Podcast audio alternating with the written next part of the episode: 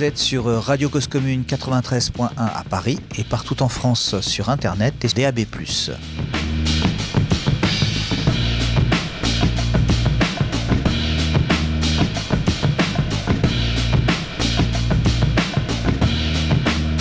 C'est comme si vous y étiez.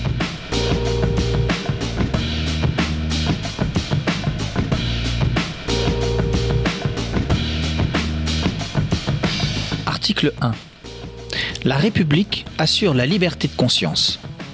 Elle garantit le libre exercice des cultes sous les seules restrictions édictées ci-après dans l'intérêt de l'ordre public. Article 2. La République ne reconnaît, ne salarie ni ne subventionne aucun culte. En conséquence, à partir du 1er janvier qui suivra la promulgation de la présente loi, seront supprimés des budgets de l'État, des départements et des communes toutes dépenses relatives à l'exercice des cultes. Ce que vous venez d'entendre sont les principes de la loi du 9 décembre 1905 concernant la séparation des églises et de l'État. Mais que reste-t-il de cette loi? Reprenons un instant la définition de l'Observatoire de la laïcité. C'est d'abord une liberté. Liberté de conscience, liberté de croire ou de ne pas croire. C'est aussi la garantie que quelles que soient vos convictions, philosophiques ou religieuses, cathés, agnostiques ou croyants de toute religion disposent des mêmes droits sans que la loi ne les distingue selon leurs convictions. La laïcité fait écho à la Déclaration des droits de l'homme et du citoyen où les hommes naissent et demeurent libres et égaux en droit, sans pour autant que cette dernière ne les oblige à renoncer à la liberté d'exprimer leurs convictions et leurs appartenances particulières. Si la loi de 1905 pose clairement le principe de laïcité et de la séparation des églises et de l'État, rien n'est moins sûr dans son application au quotidien. Citons pêle-mêle Laurent Vauquier et sa crèche géante à l'hôtel de Région à Lyon, Éric Ciotti et sa conception à géométrie variable de la laïcité, stigmatisant prière de rue musulmane, mais paradoxalement souhaitant inscrire les racines chrétiennes de la France dans sa constitution. La laïcité, c'est aussi le droit de blasphémer, un droit tragiquement contesté au siège de Charlie Hebdo le 7 janvier 2015 et plus récemment le 25 septembre 2020 à la feuille de boucher. La laïcité, c'est une lente réflexion que nous retrace l'historien Jean-Paul Scott dans cette série de quatre conférences. Dans cette première partie, nous apprendrons la genèse du principe de laïcité, héritière de la Révolution française, sa conquête et la loi de 1905. Mais au-delà de l'histoire, Jean-Paul Scott nous éclaire sur les défis du combat laïque comme soutien d'émancipation sociale, féministe, antiraciste, internationaliste, écologiste. Une force inséparable de l'unité d'un peuple. Cause commune, des conférences comme si vous y étiez. Vous le savez, euh, la laïcité républicaine est aujourd'hui menacée sur trois fronts. Le premier, par tous les champions de, disons, de régimes théocratiques, aussi bien les islamistes que les évangéliques radicaux, qui estiment qui estiment qu'il faut soumettre toute la vie sociale et la vie politique à l'autorité de leur religion. Deuxièmement, menacés par tout ce que j'appelle les néocléricaux qui estiment que, au nom du respect des croyances, il faut restaurer les religions dans leurs anciens rôles politiques, publics et sociaux. Enfin, il y a une menace sur la laïcité qui vient de tous ceux qui ont instrumentalisé au cours des dernières décennies cette question au point d'en dénaturer complètement le concept, le principe, pour des raisons ou communautaristes ou carrément électoralistes. Voilà pourquoi nous allons nous retrouver ce soir pour une première conférence consacrée, disons, aux origines de la laïcité qui euh, s'est exprimée avant même la Révolution française, pendant la Révolution française et qui a été par certains côtés consacré par la loi de séparation des églises et de l'État du 9 euh, décembre 1905. Euh, je reviendrai dans 15 jours pour, disons, vous présenter euh, la façon dont les républiques ont pris des libertés avec la laïcité dans le rapport entre les cultes, aussi bien avant, après 1914 que aussi, surtout, après 1958. Et enfin, je chercherai dans une troisième conférence euh, le, débat le 4 euh, décembre à vous présenter comment est-ce que la laïcité peut faire face aux défis d'aujourd'hui, en gros des 30 dernières années. Voilà. Euh, je commencerai par quelques mots concernant l'histoire du mot laïcité, car vous savez que c'est un mot récent qui est apparu pour la première fois en France en 1871 dans un compte-rendu du Conseil de la ville de Paris, Conseil municipal, qui venait de refuser les propositions de laïcité d'un groupe de républicains de gauche. Euh, dans le dictionnaire littré, le mot laïcité n'apparaît que dans le supplément de 1877, sans être défini, sinon par un renvoi à son adjectif en fait trois adjectifs. Les, L-A-I, deuxième adjectif, L-A-I, tréma, C, et bien sûr, que, euh, L-A-I, tréma, Q-U-E. Le premier adjectif, les, est très ancien. Il remonte, semble-t-il, au XIIe siècle et qui veut dire un frère lait, un frère convert, c'est-à-dire quelqu'un qui vit dans un monastère, qui n'a pas prononcé de vœux, mais qui sert les moines et qui obéit à l'abbé. Hein. Euh, cela vient du grec euh, d'église laïos, qui lui-même est dérivé du terme homérique laos, qui chez Homère déjà veut dire le simple peuple par opposition aux membres du clergé et au roi. C'est important. Il n'empêche que au XIIIe, XIVe siècle, le mot laïque, L-A-I tréma, C, euh, est très commun dans le vocabulaire religieux, catholique, chrétien. Hein. Pourquoi? Parce que les laïcs sont des chrétiens qui n'ont pas, disons, prononcé de vœux, qui euh, ne sont pas des clercs. C'est par opposition aux clercs que la masse des chrétiens euh, se sont appelés laïcs. Et voilà pourquoi, dans sa définition, euh, le littré donne un premier sens, à savoir laïque veut dire ceux, qui, qui, ne sont ni ecclésiastiques ni religieux. Euh, également apparaît l'adjectif laïque, Q-U-E, mais avec le même sens, à savoir ni ecclésiastique ni religieux. Un deuxième sens du mot, de, disons, de l'adjectif laïque apparaît à la fin du XVIIIe siècle et au début du XIXe siècle, quand on commence à parler, disons, de l'enseignement laïque, de l'État laïque, de l'école laïque. Mais euh, disons, euh, cet adjectif a désormais un autre sens, à savoir, à savoir qui, est, étranger à toute confession et toute doctrine religieuse. C'est ainsi qu'il est employé aussi bien par Michelet hein, que euh, par Victor Hugo. Le dictionnaire littré retient ce deuxième sens en estimant que cela caractérise, que cela caractérise une institution, un établissement, une loi. Bien, c'est presque le sens, disons, euh, que euh, lui donnera en 1934 le dictionnaire de l'Académie française, à savoir euh, caractère de neutralité religieuse d'un établissement scolaire, d'une loi ou d'une institution. Mais il faut attendre, figurez-vous, 1974 pour que le trésor de la langue française donne une définition correcte du principe de laïcité défini comme le principe de séparation dans l'État de la société civile et de la société religieuse. On pourrait discuter. Mais, voyez-vous, pourquoi est-ce alors que euh, aussi bien les dictionnaires font la distinction entre laïque, L-A-I, tréma, C, et laïque, hein.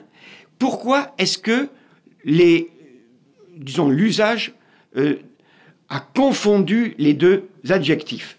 Aujourd'hui, les journalistes emploient à tout euh, moment l'adjectif L-A-I, tréma, C, à la place de laïque.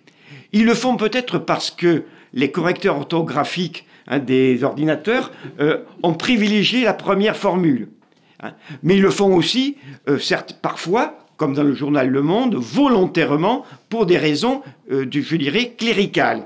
En effet, en effet, il faut chercher à expliquer pourquoi il y a cette tentative de pression cléricale sur l'orthographe et sur l'interprétation de l'adjectif laïque.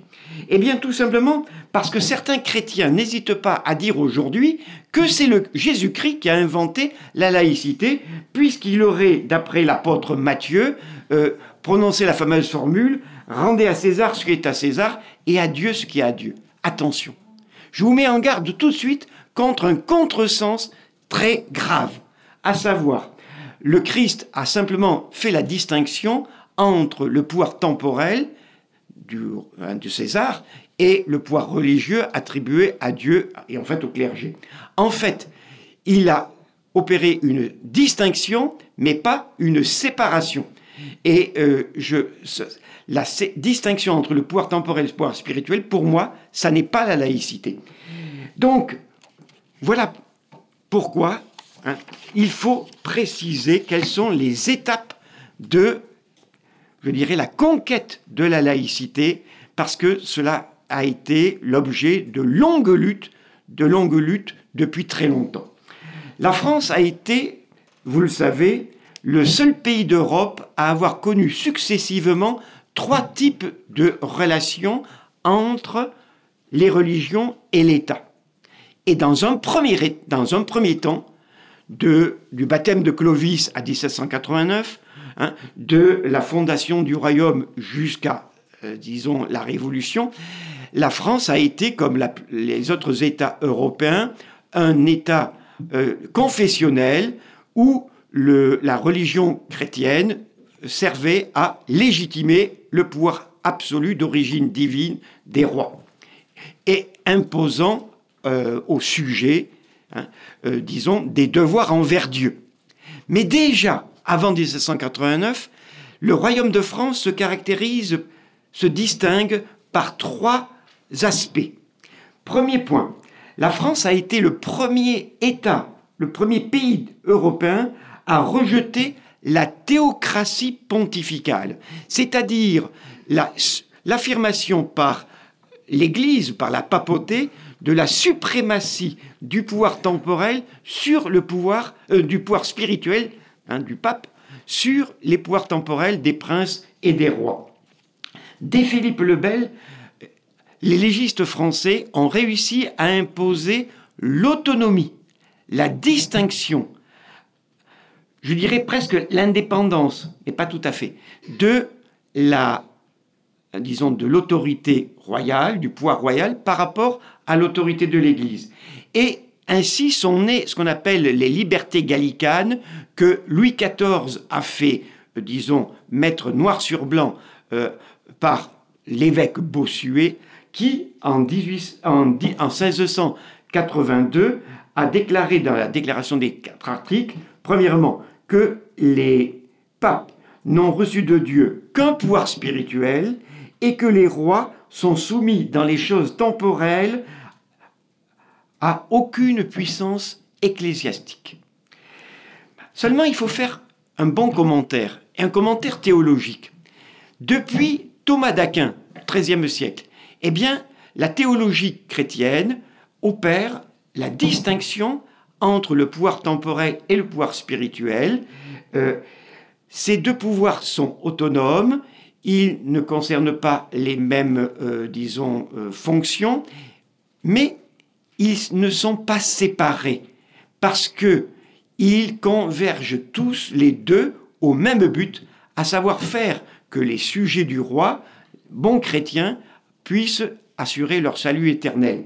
Donc voyez-vous, on ne peut pas réduire la laïcité à la simple distinction du pouvoir temporel et du pouvoir religieux. Or, c'est ce que font aujourd'hui nombre de théoriciens chrétiens, mais aussi musulmans. Hein J'attire votre attention là-dessus. Deuxième caractère original de l'histoire française. La France a été le premier État européen à instaurer la notion de tolérance.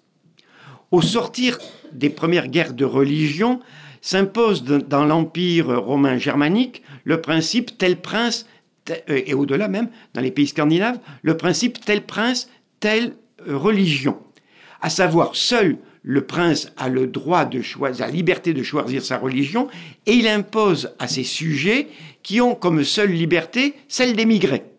Eh bien, en France, après neuf guerres de religion, le roi Henri IV réussit par l'édit de Nantes à faire admettre le principe que des sujets de religions différentes peuvent coexister en paix dans le même État et même servir le même souverain.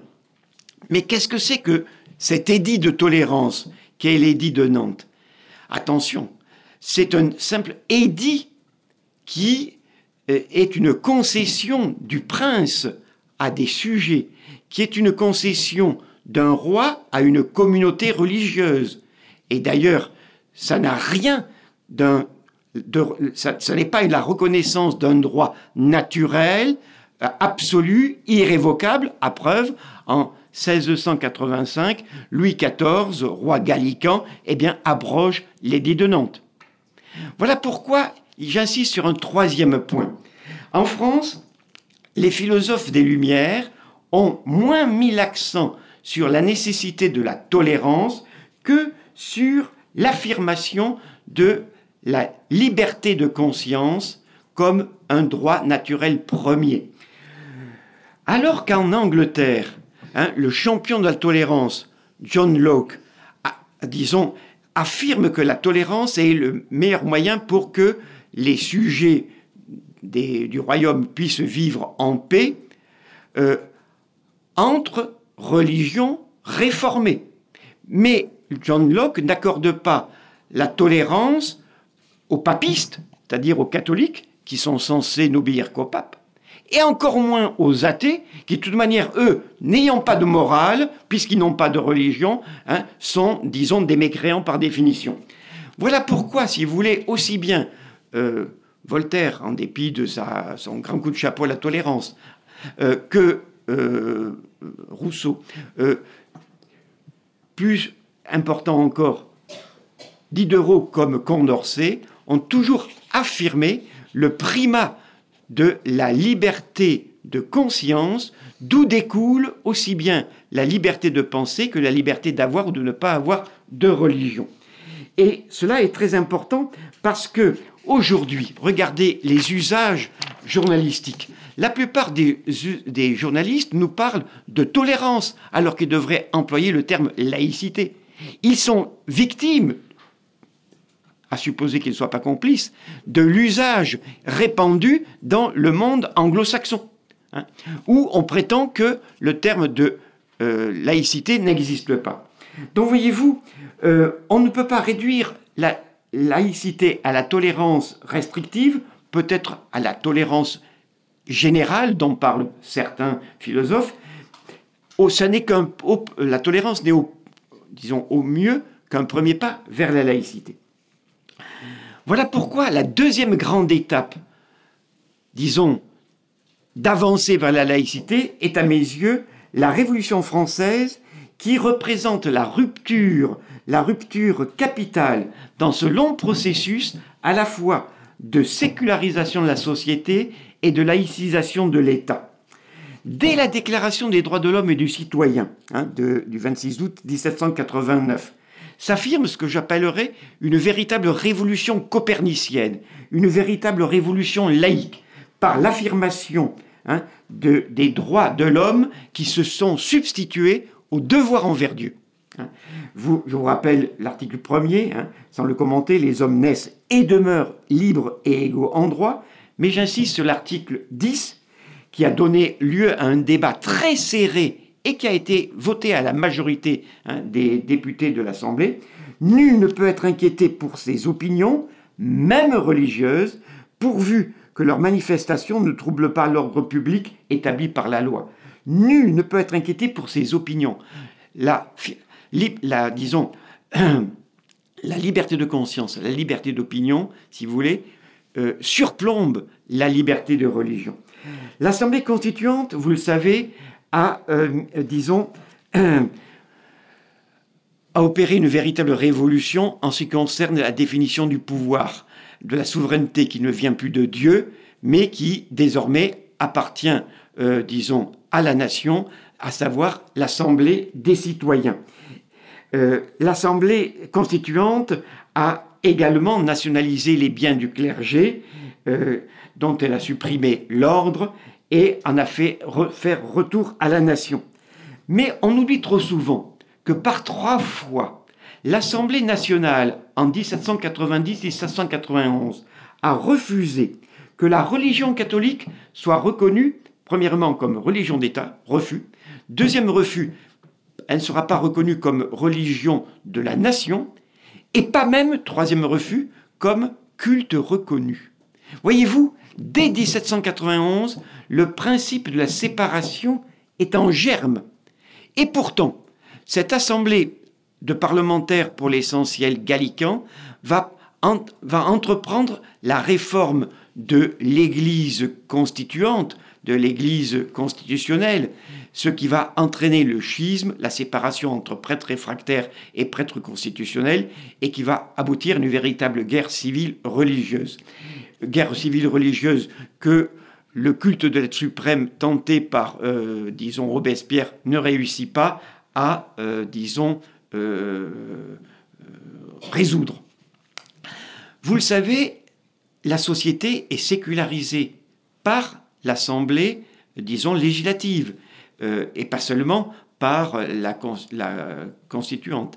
L'Assemblée législative, elle, disons, affirme le droit au divorce et au remariage, et elle établit l'état civil, et elle permet même aux religieux de, de renoncer à leur lieu, à leur, disons, à leurs vœux.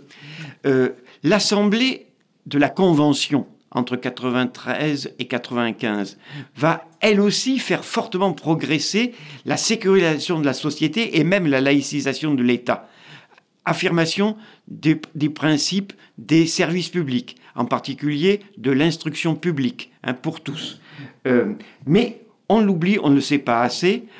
Euh, après la chute de Robespierre, a été, euh, disons, définie et proclamée une première quoique éphémère, séparation de l'Église catholique et de l'État. Et cela par le décret du 21 février 1795 sur proposition de l'abbé Grégoire, devenu évêque de Blois, et d'un député ardéchois, le protestant Boissy d'Anglas, qui font admettre, euh, qui font, disons, proclamer je cite, article 1er, La République, au nom des droits de l'homme et du citoyen, et euh, pour le respect de l'ordre public, disons, garantit la liberté des cultes. La, République garantit la liberté des cultes. Article 1er. 2. La République ne salarie aucun culte. Article 3. Ne fournit aucun local. Article 4. Ne reconnaît aucun ministre du culte.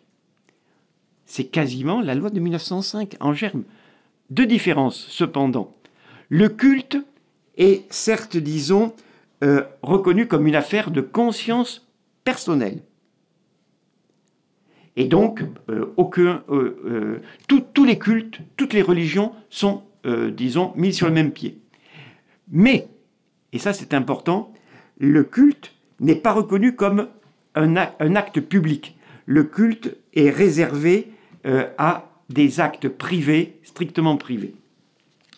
Cela ne suffit pas pour rétablir la paix religieuse, et voilà pourquoi, disons, en 1801, euh, le consul Bonaparte signe avec le pape Pie le Concordat de 1801, qu'il complète par les actes organiques de 1802, qui érige le deuxième État, hein, le deuxième type de relation entre les religions et l'État en France, à savoir le régime des cultes reconnus. À savoir, tous les cultes sont reconnus librement. Euh, ils ne sont pas malgré tout à égalité, seuls quatre cultes auront le titre de, de culte reconnu, titre officiel, seront reconnus comme des euh, comme disons de droit public et leurs clergés seront reconnus comme des quasi-fonctionnaires. Voilà. Alors, la question que je voudrais poser maintenant, c'est pourquoi ce régime qui va fonctionner plus ou moins bien de 1802 à 1905, qui est également celui qui pourrait caractériser les régimes actuels des cultes dans la plupart des pays d'Europe, pourquoi ce régime des cultes reconnus a échoué en France? Eh bien, euh, il faut, euh, je vais peut-être aller un peu plus vite, il faut, disons, euh, faire partir de l'idée, premièrement, que si le pape a dû reconnaître que la religion catholique était seulement, euh, disons, la religion de la, de la, grande majorité des citoyens français, euh, le pape n'a jamais accepté que, euh, disons, le, pluralisme religieux. Il n'a jamais accepté que les autres religions soient reconnues presque à égalité avec l'Église catholique. Le pape n'a jamais voulu reconnaître également que les, membres du clergé soient soumis à l'autorité de l'État, euh, même s'ils étaient des fonctionnaires euh, payés par l'État, nommés par l'État, bien sûr recevant l'onction l'onction sacerdotale de la part du pape ou des évêques. Mais voyez-vous, jamais la, jamais la papauté n'a accepté vraiment le concordat de napoléonien. Euh, et surtout parce que, disons, euh, la, la papauté a toujours refusé le Code civil, qui reposait finalement sur les principes de, de 89, principe reconnu comme diabolique par le pape Pie. Euh, ensuite, parce que l'Église n'a jamais reconnu la formation de l'université qui faisait échapper au contrôle du clergé et de l'Église les institutions scolaires en France. Donc voyez-vous, euh, euh, et puis surtout, elle n'a jamais reconnu, accepté le catégisme impérial qui euh, faisait dire, disons, aux petits-enfants allant au catéchisme qu'ils devaient respect à, et autorité, respect à l'autorité de l'empereur, et lui devait aussi bien le service des impôts que le devoir du sang, c'est-à-dire le service militaire. Bien, je passe. Il n'empêche que la restauration de 1815 ne réussit pas à gommer tous les acquis, disons, de la Révolution française. Pourquoi? Parce que même si certaines lois de l'Église sont remises au goût du jour, elle n'arrive pas à effacer le Code civil. Ainsi, par exemple, à partir de 1815, euh, est aboli le divorce, euh, l'adultère est pénalisé, l'avortement est criminalisé, le blasphème est puni euh, très sévèrement, et le sacrilège est passible de peine de mort. En fait, sous la Restauration, un certain nombre de lois ecclésiastiques redeviennent des lois publiques. Mais ça ne modifie pas fondamentalement, malgré tout, le régime de, euh, disons, du civil de l'État. Les, contradictions, les de euh, la Restauration sont telles, y compris après 1830, hein, que on voit se lever tout un certain nombre d'opposants à ce régime clérical qui ne le dit pas. Par exemple, les protestants sous l'impulsion du, pasteur Vinet, réclame l'Église libre dans l'État libre dès 1831. Euh, le, dominicain Lamennais réclame lui aussi l'Église libre dans l'État libre et sera condamné par la papauté. Et puis vous savez, euh, que ce soit Michelet ou Quinet et surtout Victor Hugo en 1848-1850, eh bien, il mène campagne pour une véritable instruction publique euh, et Victor Hugo, dans son célèbre discours contre la loi Fallou en 1850, va réclamer, hein, disons, euh, cette vieille loi, hein, cette vieille loi, disons, qui était l'œuvre de nos pères, allusion à la première loi de séparation de l'Église et de l'État, à savoir euh, l'État chez lui, l'Église chez elle. Voyez-vous, il n'empêche que l'Église catholique a profité de la Restauration pour opérer une remarquable, disons, restauration de ses forces. depuis, 1805, depuis 1815, avec le retour des congrégations religieuses enseignantes euh, ayant, euh, disons, euh, surtout après la loi Fallou, non seulement la main mise sur l'enseignement primaire, mais aussi sur l'enseignement secondaire, au nom de la liberté d'enseignement, l'Église catholique opère un remarquable rétablissement, avec 55 000 prêtres et à peu près 180, 180 000 religieux et religieuses en 1875. L'Église de France, disons, est vraiment la fille aînée de l'Église. Euh, en proportion, il y a plus de religieux et de religieuses en France qu'en Italie ou qu'en Espagne. Et l'Église de France est la manne financière du Vatican. Mais à la grande différence d'avant 1789, l'Église de France est devenue ultramontaine, gallicane, dans la, euh, disons, poursuite dans la poursuite de euh, l'hostilité à la Révolution française, à ses idéaux. Le pape Pie IX euh, condamne, vous le savez, en, 1864 les 80 euh, erreurs du monde moderne qui, disons, sont rassemblées dans ce brûlot qui s'appelle le syllabus. Alors bien sûr, le libéralisme, le socialisme, le communisme, le rationalisme, le cartésianisme, mais aussi la séparation des églises de l'État sont condamnés radicalement. Et ce pape va en faire encore mieux puisque lors du, Concile Vatican de 1870, il fait enfin reconnaître la, euh, l'autorité absolue de la papauté en matière de religion, de dogme, mais aussi de mœurs. On l'oublie, cette petite nuance. Et voilà, voilà pourquoi, disons, l'Église est devenue une Église ultramontaine, une Église euh, qui s'est totalement liée, ou presque, à, euh, des, à des monarchies en Europe et en France. Voilà pourquoi toute l'histoire disons, du 19e français et de cette période du régime des cultes reconnus est celui d'un affrontement récurrent entre une, euh, on dirait, des catholiques pour l'essentiel euh, ultramontains et royalistes, monarchistes, et des euh, républicains pour l'essentiel laïcs et anticléricaux.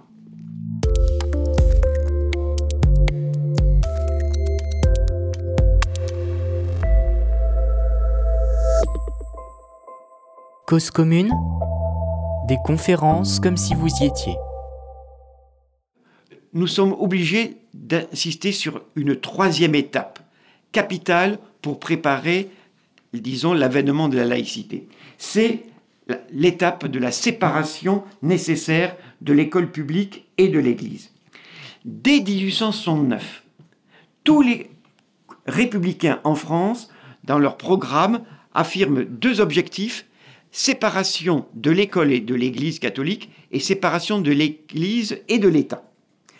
Euh, en 1871, la Commune de Paris proclame les deux, hein, séparation de l'Église et de l'État et séparation de l'école publique, euh, gratuite, obligatoire et intégrale, d'après le décret de Édouard Vaillant. Il n'empêche que les républicains mettront 35 ans pour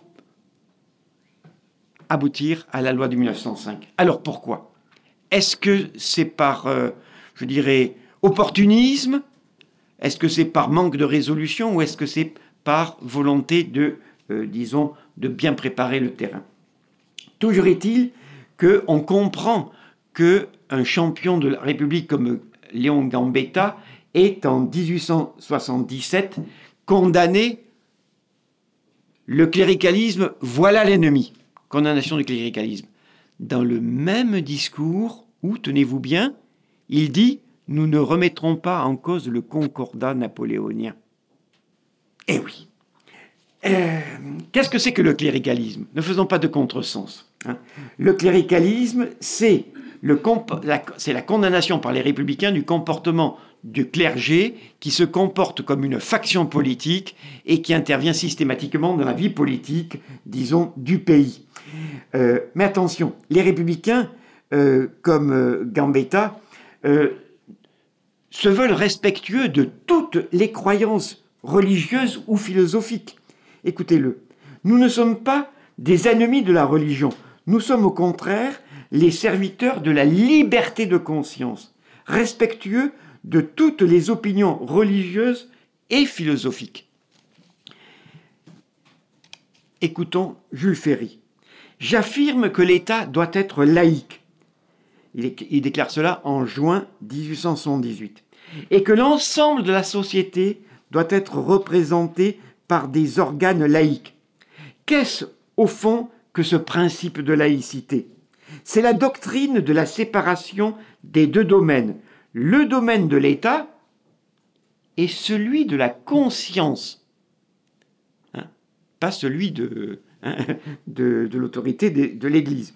La laïcité, c'est la doctrine de la liberté de conscience, de l'indépendance du pouvoir civil, de l'indépendance de la société civile à l'égard de la société religieuse.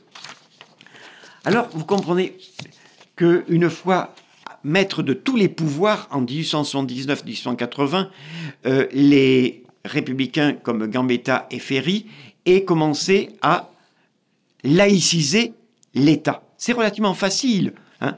Euh, on proclame effectivement la Marseillaise, l'hymne national, le drapeau, hein, le drapeau tricolore, etc.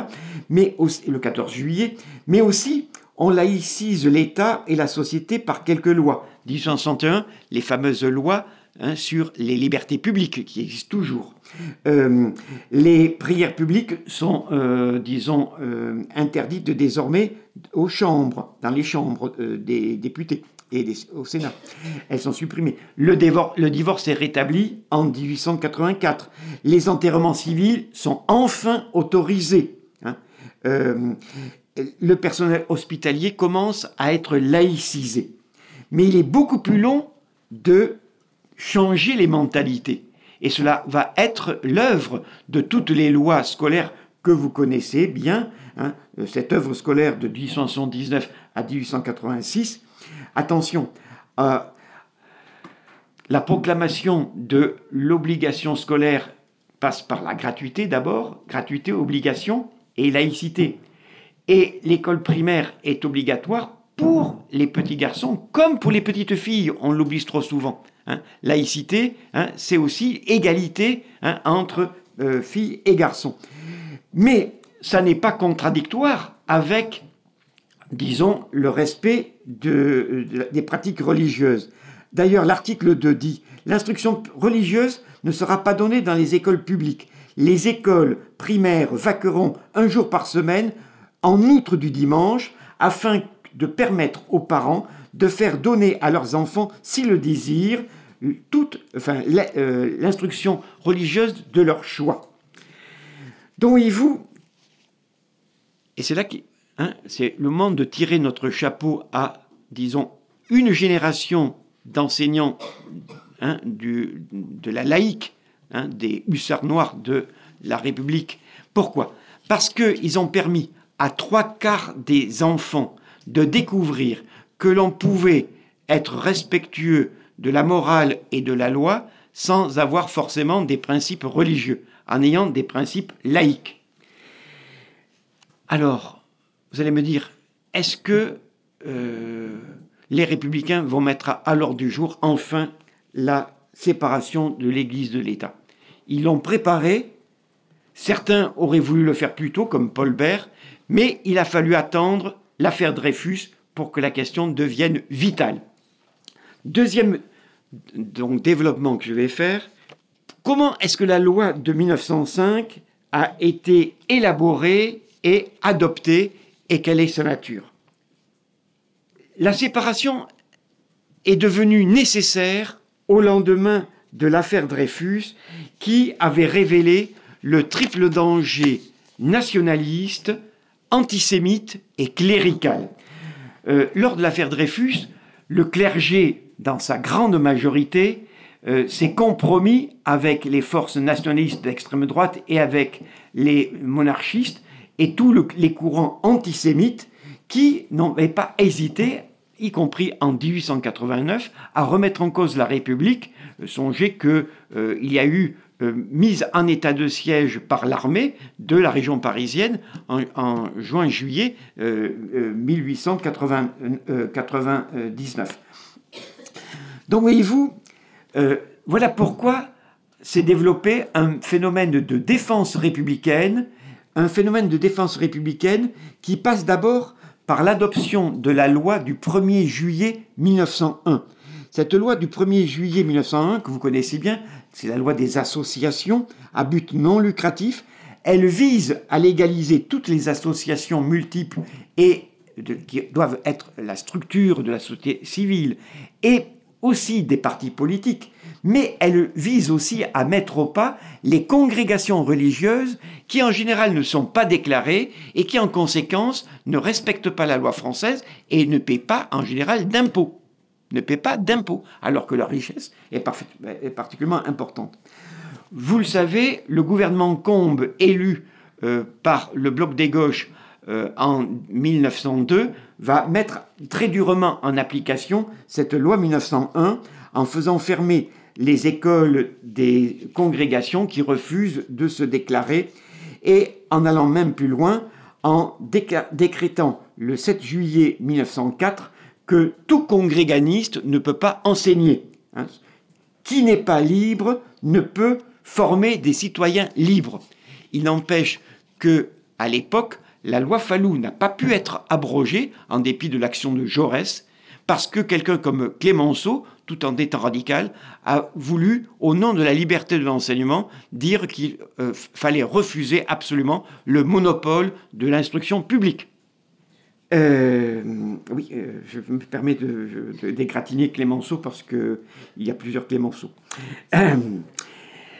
Cette dégradation des, cette, disons, cette, cette politique anticléricale du gouvernement Combes va compromettre l'application du Concordat, surtout à partir de l'élection en 1903 d'un pape intégriste, Léon X, et de son secrétaire d'État, le cardinal Méry Delval, frère du secrétaire du roi très catholique Alphonse XIII d'Espagne. Donc, voyez-vous, euh, la dégradation des relations entre la République française et le Vatican aboutissent à la rupture des relations diplomatiques le 30 juillet 1904, rupture qui a été voté, tenez-vous bien, par 480 députés contre 90. 480 députés anticléricaux en France? Eh oui, c'est ça le rapport de force à l'époque. Mais attention, qu'est-ce qu'on entend par anticléricaux? Euh, Il y a plusieurs types d'anticléricaux. Il y a des anticléricaux euh, comme certains radicaux ou certains socialistes d'extrême gauche, qui veulent, au nom de l'athéisme, faire la guerre à la religion. Hein, ils sont plus anti-religieux que anticléricaux. Mais les socialistes jaurétiens et les radicaux socialistes hein, qui suivent Ferdinand Buisson euh, sont laïcs et se déclarent anticléricaux positifs. ils respectent, veulent respecter la liberté de culte et pas seulement la liberté de conscience. La plupart des radicaux sont anticléricaux, mais euh, disons, sont prêts à un certain nombre de compromis avec euh, surtout le monde des notables, hein, et même s'ils restent champions de la liberté de conscience. Finalement, il y a des anticléricaux de droite, et on va découvrir qu'il y a même certains anticléricaux chez certains catholiques. Car certains catholiques vont réclamer également la séparation de la fin du concordat, une séparation à la belge ou une séparation à l'américaine. Hein, ça peut paraître curieux, mais c'est ainsi. Hein. en effet, tous les anticléricaux ne sont pas forcément des séparatistes. Hein. La plupart des radicaux qui suivent le gouvernement Combes, Émile Combes, hein, les bons radicaux centristes, et la plupart des républicains modérés de droite veulent conserver le concordat parce qu'ils pensent que ainsi l'État français, la République, gardera le contrôle sur ce clergé catholique si puissant. C'est une illusion, mais ils y croient. Et c'est donc finalement la rupture des relations diplomatiques qui va forcer Combes à finalement se rallier, lui, le spiritualiste, hein, à lui, l'anticlérical, qui était censé bouffer du curé hein, à tout, à tout va, eh bien, lui va finalement accepter, le 4 septembre 1904, l'idée hein, de la nécessaire séparation de l'Église et de l'État. Il le peut, pourquoi? Eh bien, parce que cette séparation a été préparée. Et c'est là la grande surprise, disons, de mon travail. J'ai découvert en fait que, à la différence de beaucoup d'historiens qui s'étaient contentés de commenter le débat à la Chambre en 1905, que, pour l'essentiel, la séparation, la loi de 1905 avait été préparée en commission parlementaire pendant 18 mois de travail entre 1903 et 1904. Dès le mois de juin 1904,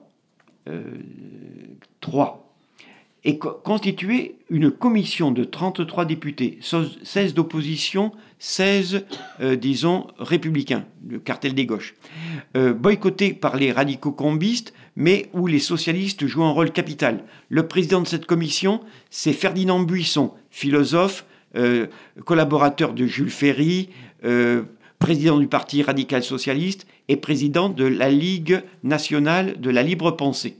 Hein, c'est beaucoup. Hein. C'est un personnage très important, Ferdinand Buisson. Euh, le, secrétaire de cette, euh, le secrétaire de cette commission, c'est un socialiste collaborateur de Jaurès, Deville, Gabriel Deville. Et Jaurès poussera le jeune député Aristide Briand à rentrer dans cette commission. Il le cornaque plus qu'on ne le croit. Donc voyez-vous, cette commission a élaboré pendant 18 mois un, projet unique en cherchant la synthèse entre deux propositions. Une déposée par le député socialiste euh, Ferdinand de Pressensé, signée par Jaurès, par Briand et d'autres. L'autre euh, déposée par un protestant franc-maçon, euh, pasteur protestant franc-maçon, Réveillot. Donc voyez-vous, on peut dire que dans cette commission, il y a euh, un compromis entre deux tendances séparatistes, euh, cohérentes, qui vont réussir à convaincre une majorité de députés, y compris d'opposition républicain modérés, qu'il faut cette solution, disons, euh, claire et nette de rupture avec l'Église catholique pour finalement mettre fin à ces conflits. Euh, je passe sur la façon dont Jaurès ou euh, Buisson peuvent légitimer cette, euh, disons, cette conception de la laïcité et de la séparation. Toujours est-il que quand vient, que, quand, disons, Combe est obligé de démissionner et qu'il, comment vous dire, et qu'il est contraint de démissionner à cause d'une affaire de, fiches sur les officiers de police qui avait été établie. Hein. eh bien, le projet de séparation est maintenu à l'ordre du jour du nouveau gouvernement Rouvier et commence ainsi, disons, entre le mois de mars et le mois de juillet 1905 à l'Assemblée, les trois mois de débats extrêmement importants que vous connaissez, qui ont été illustrés par un film, et que l'on peut chercher, disons, à euh, résumer ainsi. Alors, qu'est-ce qui caractérise la loi de 1905 euh, telle qu'elle va être élaborée euh, et votée, enfin, élaborée en commission, proposée, discutée, amendée et votée le 4 juillet 1905 par 343 euh, députés contre 231. Euh, eh bien, les deux premiers articles de cette loi sont titrés Principe. C'est original, euh, et cela d'autant... Alors c'est original doublement. D'abord parce qu'il n'y a pas de véritable constitution de la France et, à l'époque, et il n'y a pas de la déclaration des principes de 1789 n'est pas reconnue comme le, disons, principe de la Troisième République, hein, il faut le savoir, mais aussi parce que, comme l'explique Briand aux députés, il faut que les futurs législateurs et magistrats se réfèrent à ces deux premiers articles pour concilier les droits de l'État avec le respect de la liberté de conscience. Hein. Donc, principe. Article 1er. La République assure la liberté de conscience. Point. Elle garantit le libre exercice des cultes sous les seules restrictions édictées ci-après dans l'intérêt de l'ordre public. C'est Buisson qui a imposé le point, et ce point est capital. La République assure la liberté de conscience. En dernière instance, la République assure à tous les individus vivants en France la liberté de conscience. Assure, c'est pas garantir. Mais ça veut dire quoi? Ça veut dire que la liberté de conscience est le premier des droits naturels absolus et irrévocables garantis par la République. La liberté de conscience, donc, est euh, première. D'elle découle aussi bien la liberté de penser que la liberté de religion. La liberté de religion n'apparaît pas dans cet article. Pourquoi?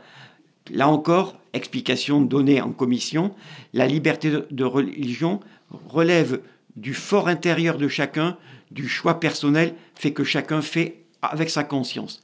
Pas plus que la, euh, liberté de non-religion, hein, bien sûr. La, liberté de religion, c'est une affaire personnelle. La République se contente, disons, euh, de, garantir, euh, de garantir le libre exercice des cultes. Alors qu'est-ce que c'est qu'un culte? Un culte, c'est un exercice non plus privé, mais un exercice collectif et public d'une pratique religieuse qui peut se pratiquer y compris dans l'espace public, dans la rue, lors des processions, hein, sur des places publiques, à condition de ne pas, disons, euh, troubler l'ordre public. Voyez-vous, c'est très important d'avoir les explications philosophiques quasiment données par les pères de cette loi. Article 2. La République ne reconnaît, ne salarie ni ne subventionne aucun culte. Comme dit Briand, la triple négation signifie la séparation absolue des églises et de l'État. Ça veut dire quoi? Le régime napoléonien des cultes reconnus est aboli. Hein. les églises ne sont plus des institutions de droit public. Toutes les religions sont désormais à égalité, aussi bien le bouddhisme hein, que l'islam, théoriquement. Euh, L'État ne, reconnaît plus les cultes comme des services publics. Euh, il est neutre et, euh, disons, inconfessionnel. Tous les budgets des cultes, aussi bien communaux que nationaux, sont supprimés, sauf, on y reviendra peut-être, pour les aumôneries dans les lieux fermés. La loi, disons, et je vais terminer, la loi précise également les conditions d'attribution des euh, édifices, des, hein, édifices, des églises hein, et des temples qui étaient souvent, euh, le plus souvent, des bâtiments publics depuis la nationalisation de 1789. Donc, il est décrété hein, que conformément aux articles 5, ces bâtiments sont remis aux associations cultuelles pour qu'elles en aient usage à but cultuel.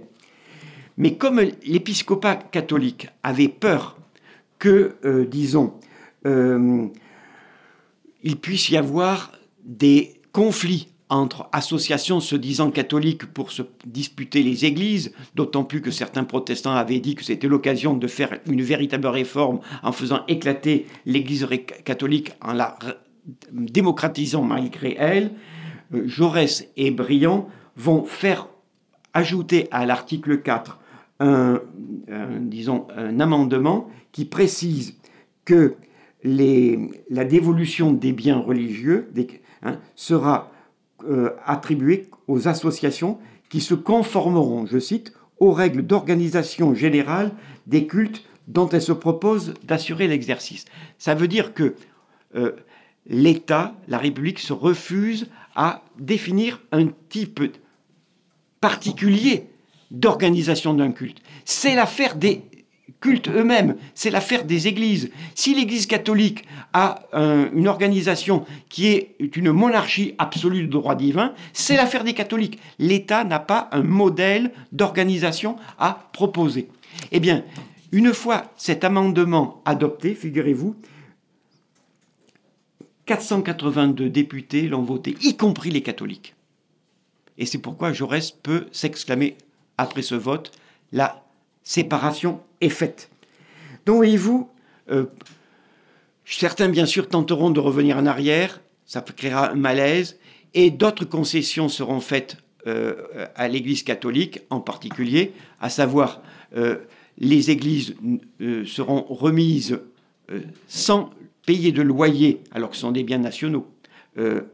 disons, aux, chrétiens, aux catholiques, et comme ce sont des biens nationaux, eh bien, les gros travaux d'entretien seront à la charge de la nation, en particulier pour les biens, disons, classés aux monuments historiques. Alors voyez-vous, euh, cette loi, si on la prend, euh, disons, euh, dans son corpus, si on explique correctement son corpus, eh bien, on constate que cette loi n'est pas une loi de répression, c'est au contraire une loi libérale, une loi de libérale de double émancipation, comme disait euh, Briand. Pourquoi? Parce que, premièrement, l'État, la République renonce à s'immiscer à l'intérieur de la vie des cultes, sauf pour faire respecter, pour faire respecter la liberté de conscience.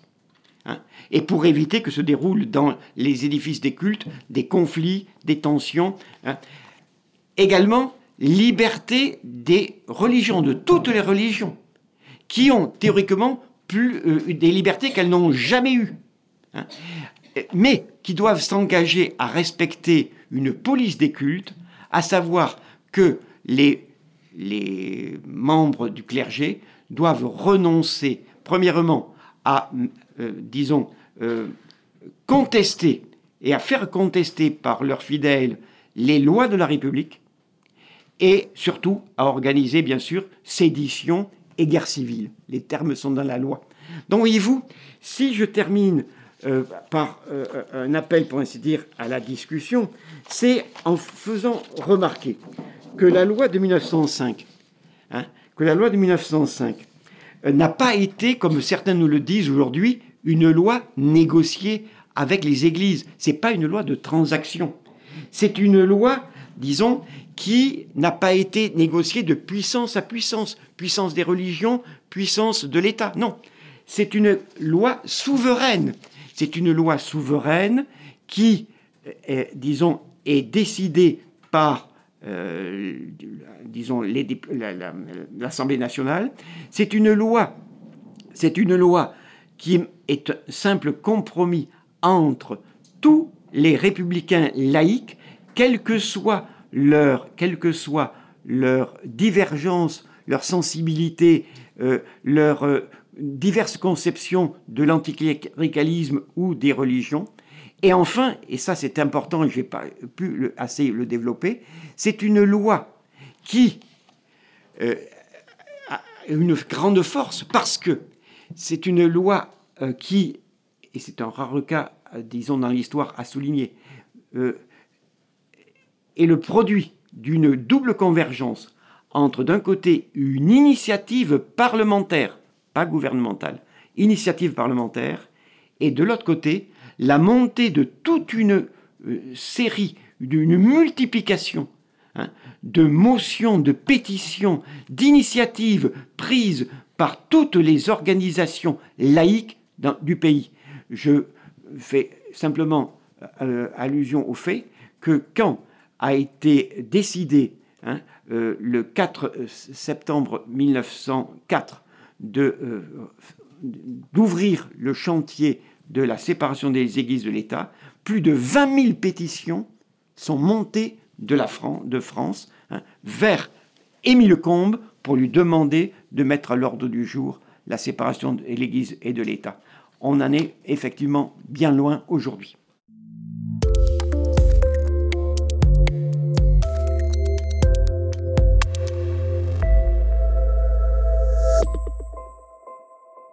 Cause commune, des conférences comme si vous y étiez.